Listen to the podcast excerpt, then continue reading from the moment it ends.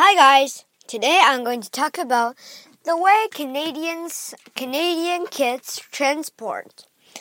So, say you're at school and you have a handful of transportation things to use and you have to get home quickly. Which ones will you use?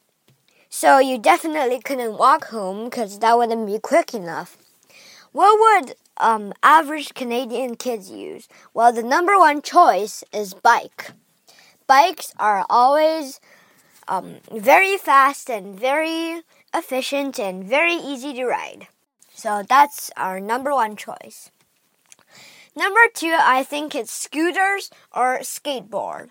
So these two are, mm, I would say, pretty still pretty popular, but not as easy as bikes.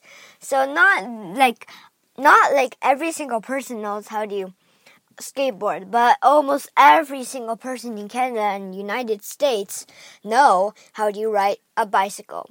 So I think that should be second. Scooters or skateboard.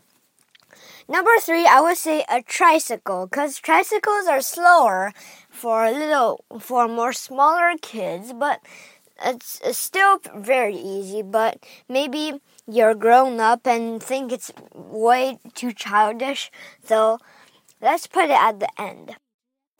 Number four, let's say, hmm, let hmm, let me think. Le, maybe an electric wagon. That's or an electric skateboard or an electric double wheeler. So these three are all electric and um I don't really like electric stuff because as soon as you start riding it, it gets too fast and out of control.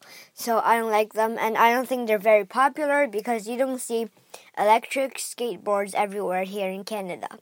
So yeah. And number four, the most unpopular, I think it should be pogo stick and unicycle. Unicycle is a bike with only one wheel, and a pogo stick is the stick thingy where you jump up and down. Pretty fast, but not easy to master.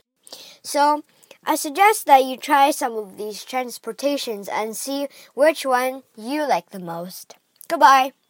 Oh, and uh, yesterday I started to learn how to skateboard, and today um, I'm learning how to turn. So I just started yesterday, and now I could ride to my school without a problem.